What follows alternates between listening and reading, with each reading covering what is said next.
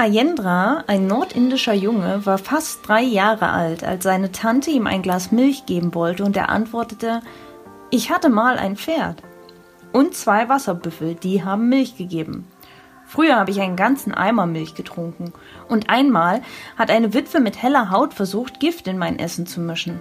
Daraufhin habe ich sie geschlagen. Zu einer anderen Gelegenheit warnte er seinen Vater vor Banditen im Garten und erzählte und imitierte, wie er von Banditen erschossen worden war. Als sein Vater darauf genauer nachfragte, erzählte er, ich komme aus Faria. Da gibt es eine Polizeistation. Die Wege dort sind gepflastert. Es gibt eine einzige Straße, die in die Stadt führt.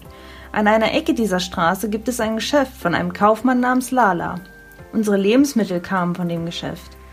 Es gab auch eine Witwe mit einer sechs oder sieben Jahre alten Tochter. Sie hat unser Essen gekocht. Und der Ashok Kumar Sharma, der hat im Dorf nebenan gewohnt. Mein Name ist Vinakia Burke und ich freue mich wahnsinnig darüber, euch wieder zurück begrüßen zu dürfen zu einer neuen Folge Psychwork, dem Podcast über Randthemen der Psychologie. Vielen, vielen Dank an dieser Stelle für euer wahnsinniges Feedback zu den letzten beiden Folgen. Insbesondere die Psi-Erfahrungen hatten euch sehr begeistert und ich kann jetzt schon kaum erwarten, was ihr zu dieser nunmehr dritten Folge sagen werdet, in der es um das Phänomen von Erinnerungen an vergangene Leben geht. Bei der Geschichte, die ich euch eingehend vorgetragen habe, von dem Jungen namens Ayendra, handelt es sich um einen tatsächlichen Bericht, der 1992 von Forschern, zehn Jahre nachdem die Eltern des Jungen die Aussagen aufgezeichnet haben, untersucht worden ist. Es stellte sich dabei heraus, dass 75 Kilometer entfernt von Ayendras Geburtsort eine Stadt mit dem Namen Faria existiert. Dort fanden die Forscher tatsächlich einen Mann namens Ashok Kumar Sharma.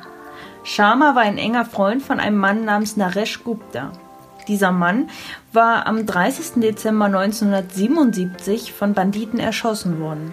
Insgesamt hatte Ayendra 27 überprüfbare Aussagen getätigt, von denen 25 auf das Leben von Naresh Gupta zutrafen. Die zwei falschen Aussagen waren erstaunlicherweise nur zum Teil falsch.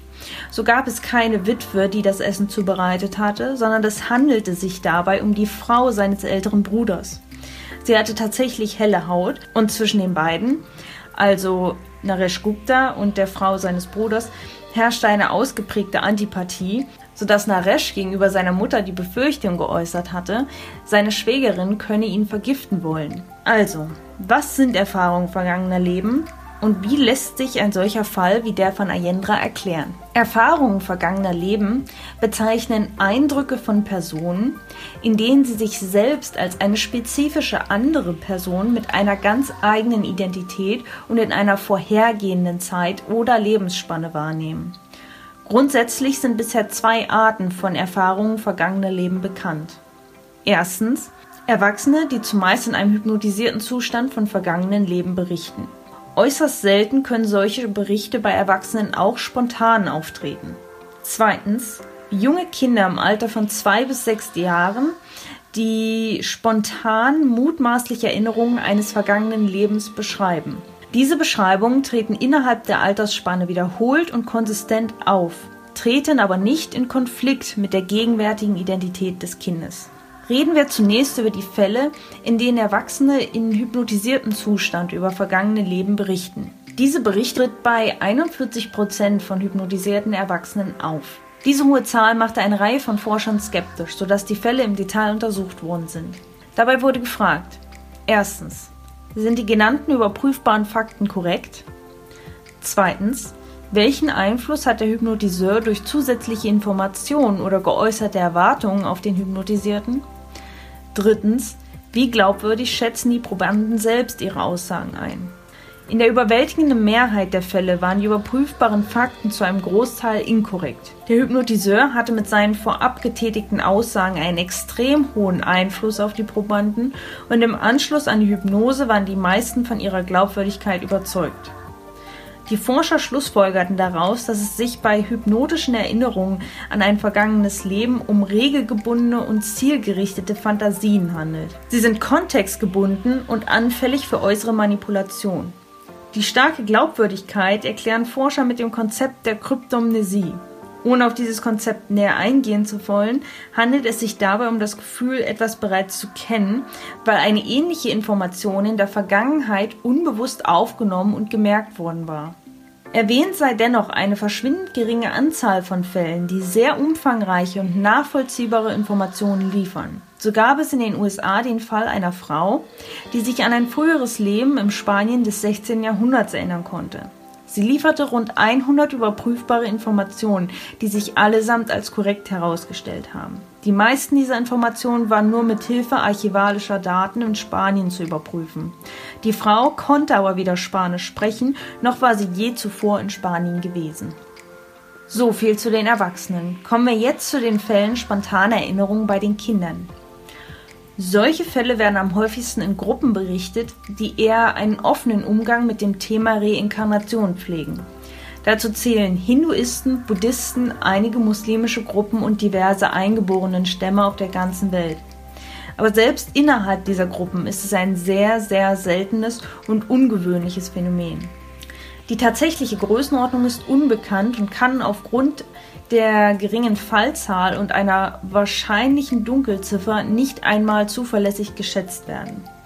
Die Forschung verdankt ihren aktuell relativ großen Quellenbestand dem Pionier Ian Stevenson, der zwischen 1961 und den beginnenden 2000ern, also mehr als 40 Jahre, über 2500 Fälle auf der ganzen Welt zusammengetragen, analysiert und ausgewertet hat. Stevenson beschreibt fünf typische Fallmerkmale, die in der Regel vereinzelt, in sehr wenigen Fällen sogar alle zutreffen können. Gehen wir diese fünf Merkmale einmal durch. Erstens. Die Vorhersage einer, normalerweise älteren Person, wiedergeboren zu werden. Eine solche Vorhersage wird seltener berichtet und ist eher in eingeborenen Stämmen als bei modernen Hindus und Buddhisten anzutreffen. Zweitens ein Traum oder eine Traumserie, in der eine verstorbene Person den Wunsch einer Wiedergeburt äußert. Drittens. Hierbei handelt es sich um ein biologisches Merkmal. So besitzen 35 Prozent der untersuchten Kinder Muttermale oder Behinderungen, die im Zusammenhang mit ihren geäußerten Erinnerungen stehen. In allen Fällen stehen sie mit tödlichen Wunden oder anderen körperlichen Besonderheiten des Verstorbenen im Zusammenhang. In 43 Fällen konnte dies sogar exakt anhand von medizinischen Dokumenten nachgewiesen werden. Viertens. Kinder berichten ihre Erinnerungen entweder sehr trocken als eine Art gegebene Tatsache oder sie werden sehr emotional während der Berichte. Einige machen nur vereinzelte Bemerkungen und nur in spezifischen Situationen, andere reden quasi konstant über das Thema. Die Erzählungen tendieren dazu, Personen und Events zu fokussieren, die sich am Ende des vorherigen Lebens abgespielt haben. Rund drei Viertel der Kinder sprechen über ihre Todesumstände, die in der überwältigenden Mehrheit plötzlich und oder gewaltsam verlaufen sind. Fünftens. Bei dem letzten Merkmal handelt es sich um sogenannte Verhaltenserinnerungen. Dabei geht es um Eigenschaften wie Ängste, Vorlieben, Interessen und Fähigkeiten, die sehr ungewöhnlich für die eigene Familie, aber konsistent mit den Eigenschaften des entsprechenden Verstorbenen gewesen sind. Neben diesen Merkmalen beschrieb Stevenson noch weitere Entdeckungen. Grundsätzlich teilt er Fälle nach gelöst und ungelöst ein. Fälle gelten als gelöst, wenn ein entsprechend passendes verstorbenes Individuum gefunden worden ist. Bei ungelösten Fällen sprechen Kinder häufiger von gewaltsamen Toden und sie hören im Schnitt bereits mit knapp sechs Jahren auf, davon zu berichten. Im Gegensatz dazu reden Kinder mit gelösten Fällen noch bis durchschnittlich 7,5 Jahren von ihren Erinnerungen. Die Anzahl überprüfbarer Aussagen bei Kindern lag immer zwischen 0 und 30. Mittlerweile gibt es eine Reihe von Wissenschaftlern, die Ian Stevenson gefolgt sind und in vergleichenden Untersuchungen und im Zusammenhang mit neueren Fällen noch weitere Ergebnisse liefern konnten. Um 2000 wurde die sogenannte Fallstärkenskala entwickelt, die auf Grundlage der von Stevenson herausgearbeiteten fünf Merkmale objektive Vergleiche verschiedener Fälle ermöglicht. Interessanterweise stellte sich anhand dieser Skala heraus, dass bei einem größeren sozialen sowie physischen Abstand zwischen dem Kind und dem Verstorbenen die Fälle grundsätzlich stärker wurden. Das heißt, die Kinder hatten biologische Merkmale, berichteten detaillierter und teilten auch mehr Verhaltensweisen mit dem Verstorbenen, obwohl das Kind durch den relativen Abstand weniger Chancen hatte, Informationen aus einer anderen Quelle über den Verstorbenen zu erhalten. Außerdem stellte man fest, dass Kinder bei stärkeren Fällen früher, meist direkt mit dem Spracherwerb von ihren Erinnerungen erzählen. Gleichzeitig waren diese Kinder auch emotionaler in ihren Berichten und sahen den Verstorbenen sogar ähnlicher. Das eingehende Beispiel von Ayendra würde unter die Top 3% der bisher untersuchten Fälle fallen. Aufgrund von neueren Langzeituntersuchungen wurden zuletzt die folgenden Ergebnisse ergänzend festgehalten. Erstens. Rund 40 Prozent der betroffenen Kinder können sich noch im Erwachsenenalter an Bruchstücke ihrer Berichte erinnern. Die meisten Kinder verlieren spätestens mit dem achten Lebensjahr alle Erinnerungen an ihre Aussagen, selbst wenn Personen in ihrem Umfeld sie wiederholt darauf ansprechen. Auch im Falle von Ayendra verlor der Junge sämtliche Erinnerungen an seine Erzählungen. Zweitens, Kinder, deren Erinnerungen von einem Verstorbenen des anderen Geschlechts stammten, neigten im späteren Leben dazu, eher eine geschlechtsübergreifende Identität anzunehmen. Drittens. Ebenfalls 40 Prozent der späteren Erwachsenen behielten Ängste und Phobien, die erstmalig in Erinnerung an Todesszenarien aufgetreten sind und mit ihnen in Verbindung stehen. So berichten beispielsweise besonders häufig Kinder mit Erinnerungen an Ertrunkene von einer panischen Angst vor großen Behältnissen mit Wasser. Viertens. Infolge psychologischer Untersuchungen stellte sich darüber hinaus heraus, dass die Betroffenen bessere Sprach- und Erinnerungsfähigkeiten hatten als ihre Altersgenossen. Sie brachten bessere Schulleistungen und waren sozial aktiver. Das schlägt sich auch anhand besserer Ergebnisse bei Intelligenztests nieder. Außerdem waren die Betroffenen nicht leichtgläubiger als ihre Altersgenossen. Aber die Betroffenen zeigten stärkere Verhaltensprobleme, hatten gegensätzliche Charaktermerkmale, hatten eine Neigung zu Zwangsstörungen und Perfektionismus und sie zeigten häufiger zwei spezifische Merkmale einer dissoziativen Störung, die allerdings nicht allein für eine Diagnose ausreichen. Diese beiden Merkmale waren ein ausgeprägtes Tagträumen und ein Sprechen über sich selbst in der dritten Person. Wie steht nun offiziell die Forschung zu den vorliegenden Ergebnissen? Dabei haben sich vier verbreitete Erklärungsansätze herausgebildet. Erstens Betrug. Betrug würde bedeuten, dass ein Kind oder dessen Familie oder beide eine ausgedachte Geschichte über ein vergangenes Leben erzählen. Das ist eine naheliegende Theorie, der allerdings entgegensteht, dass die Nutzung eines sehr jungen Kindes für eine solche Geschichte hochgradig riskant ist, da Kinder dazu tendieren, doch irgendwann die Wahrheit zu berichten. Stevenson fand bei seiner Untersuchung der über 2500 Fälle sieben Fälle, in denen das Wunschdenken der Eltern eher verantwortlich war für diese mutmaßlichen Erinnerungen des Kindes, als dass das Kind selber solche Erinnerungen produzierte. Und einen einzigen Fall fand Stevenson, in dem man versucht hat, einen journalistischen Fall zu provozieren, also eben, wo es sich tatsächlich um einen Betrug gehandelt hat. Der zweite Erklärungsansatz ist Fantasie. Dieser Ansatz fußt auf der Erklärung oder Annahme, dass ein Kind eine ausgedachte Geschichte mit einer tatsächlichen Erinnerung verwechselt. Fantasie erscheint plausibel für alle Erklärungen oder Berichte, die sehr unspezifisch sind. Aber in Fällen wie beispielsweise dem von Ayendra ist Fantasie eher eine unwahrscheinliche Erklärung, da eine solche Erzählung einen bestimmten Grad kognitiver Fähigkeiten voraussetzt, die man bei einem Kind, was gerade seine Sprache erworben hat, weniger erwarten kann. Aber wie gesagt, durchaus ist es eine Möglichkeit, unbestätigte oder auch ungeklärte Fälle mit eher offenerer Beweislage zu erklären. Dennoch muss das Kind, und das ist absolute Voraussetzung für solch einen Fall, zuerst verstehen, wovon es berichtet oder zumindest mit dem Konzept eines vergangenen Lebens früh in Berührung gekommen sein, um diesen Umstand zu verstehen. Die dritte Theorie sind soziokognitive Variablen. Die soziokognitive Hypothese basiert auf der Idee, dass kulturelle und soziale Kräfte die Interpretation von frühkindlichen Äußerungen beeinflussen oder Kinder dazu bewegen können, entsprechende Äußerungen zu tätigen.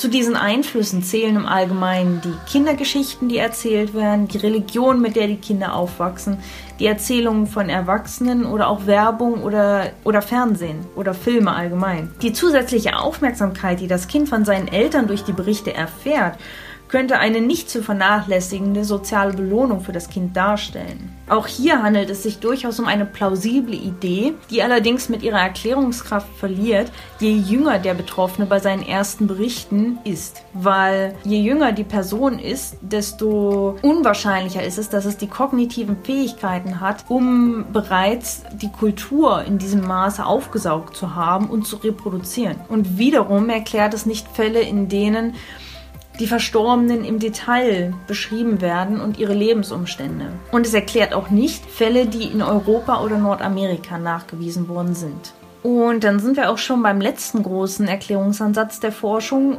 Da finden sich ausschließlich parapsychologische Erklärungen. Auch diese teilen sich in drei Erklärungsansätze. Der erste ist extrasensorische Wahrnehmung. Eine Überlegung ist, dass eine vergessene telepathische oder hellseherische Begebenheit zu der Erinnerung führt. Für eine Erklärung zum Thema Telepathie oder Hellseherei könnt ihr gerne nochmal in Folge 1 reinhören, den Psi-Erfahrungen, da wird das nochmal im Detail erklärt. Eine solche extrasensorische Wahrnehmung würde zumindest den Punkt umgehen, dass sich die Forschung eingestehen müsste, eine Reinkarnationstheorie in Betracht zu ziehen. Allerdings würde es nicht erklären, warum das Kind dann keine weiteren telepathischen Fähigkeiten in der Folge seiner Entwicklung zeigt. Der zweite parapsychologische Ansatz ist die Besessenheit. Tatsächlich ist auf den ersten Blick betrachtet Reinkarnation ein ähnliches Konzept wie das Konzept der Besessenheit. Bei der Reinkarnation manifestiert sich die vorhergehende Persönlichkeit mit der Geburt oder kurz darauf. Bei einer Besessenheit geht es um eine einmalige oder wiederkehrende Überschreibung von Erinnerung und Identität zu einem späteren Zeitpunkt im Leben. Über das Thema Besessenheit werden wir übrigens auch noch in Folge 10 dieses Podcasts reden, wenn es um anormale Identitätserfahrungen geht da die betroffenen Kinder mit spontanen Erinnerungen weder ihre Erinnerung, also ihre eigenen Erinnerungen verlieren, noch Anzeichen für eine radikale Persönlichkeitsänderung zeigen, gibt es nicht wirklich einen Support für die Hypothese einer Besessenheit. Der dritte parapsychologische Ansatz ist die Reinkarnation. Die Reinkarnationshypothese besagt, dass die Erinnerungen an ein vergangenes Leben erklärt werden durch tatsächliche Erinnerungen einer verstorbenen Person, die sich in einem anderen Körper manifestieren. Diese Theorie wird in entsprechenden Kulturen, die daran glauben, nicht als anormal angesehen, aber ist auch dort sehr selten. Sie erklärt allerdings nicht, wie und auf welche Weise es möglich ist oder warum es nur so selten passiert bzw. nur so selten davon berichtet wird. Allerdings sprechen für diese Theorie durchaus stichhaltige stichhaltige Beweise, wie das Zeigen von Emotionen bei Erinnerungen, die Muttermale oder Behinderungen, die ganz spezifischen Verletzungen zugeordnet werden können, die nicht aus dem aktuellen Leben stammen. Oder auch der geäußerte Sinn von Identität, also dass die Kinder wirklich davon berichten, ich war damals, wo sie sich eben wirklich selber damit identifizieren. Diese Hypothese würde allerdings Erfahrungen erklären, die auf der ganzen Welt in ähnlicher Weise stattfinden, unabhängig von ihrem Glauben, ihrem Unglauben und ihrem kulturellen Hintergrund. So gibt es auch Fälle in Europa und Nordamerika mit Eltern, die strikt gegen eine Hypothese der Reinkarnation sind. Wo liegen die bisherigen methodischen Probleme? Zum einen ist es natürlich sehr schwierig, junge Kinder einem vollständigen psychologischen Assessment zu unterziehen. Die meisten psychologischen Tests sind für Erwachsene validiert und nicht für Kinder, die gerade zu sprechen gelernt haben. Eine weitere Begrenzung ist die Notwendigkeit einer unabhängigen Wiederholung. Da Stevenson nun der Pionier auf diesem Gebiet war, gab es seither nur wenige Wiederholungen. Etwas, was außerdem erwähnt werden sollte, ist, dass natürlich die meisten Fälle in nicht westlichen Kulturen gemeldet wurden. Ian Stevenson war daher auch gezwungen, häufig einen Dolmetscher zur Hilfe zu nehmen. Bei einer Übersetzung können natürlich auch verschiedene Faktoren greifen, das Material verzerren. So könnte der Dolmetscher die Frage anders stellen oder das Kind die Frage eigentlich anders beantworten. Und ähm, durch Übersetzungen kommt es dann zu Ungereimtheiten oder Missinterpretationen. Zusammenfassend kann also gesagt werden, dass durch Hypnose induzierte Rückerinnerungen an ein vergangenes Leben mit wenigen Ausnahmen nicht vertrauenswürdig oder vergleichbar sind mit den spontanen Erinnerungen von Kindern. Die Kernfrage, mit der sich dieses Thema eigentlich auseinandersetzt, ist, handelt es sich bei spontanen Erinnerungen von Kindern um Zufälle oder sind das wahre Erinnerungen, die mit der Hypothese einer Reinkarnationstheorie erklärt werden können? Denn zum aktuellen Zeitpunkt ist die Reinkarnationstheorie die einzige Hypothese in der Forschung, die ansatzweise dieses Phänomen erklären würde. Damit sind wir auch schon am Ende unserer dritten Folge von Psychberg, dem Podcast über Randthemen der Psychologie, angekommen. Wir haben geklärt, was sind Erfahrungen vergangener Leben, in welchen Formen treten sie auf, wo nimmt die Forschung aktuell ihren Quellenbestand her, welche Merkmale haben sich herausgestellt, welche Schlussfolgerungen konnte aus den bisherigen Forschungen gezogen werden welche Folgen hatte solche Erfahrungen für die Betroffenen und natürlich, welche Meinung vertritt die Forschung aktuell dazu. Wie ist eure Meinung dazu? Was habt ihr für Erfahrungen? Kennt ihr jemanden, der jemanden kennt? Oder wie ist einfach nur eure Meinung dazu? Seid ihr offen für eine Reinkarnationstheorie? Haltet ihr das für möglich? Haltet ihr das für Humbug? Was wäre eine alternative Erklärungshypothese, die ihr euch vorstellen könntet? Oder habt ihr eine ganz andere Idee? Lasst es mich gerne wissen, ich bin super neugierig auf eure Gedanken zu dem Thema. Mein Name ist Venakia Berg und wir hören uns wieder am 25.12.2019 zur vierten Folge von Psychberg, dem Podcast über Randthemen der Psychologie.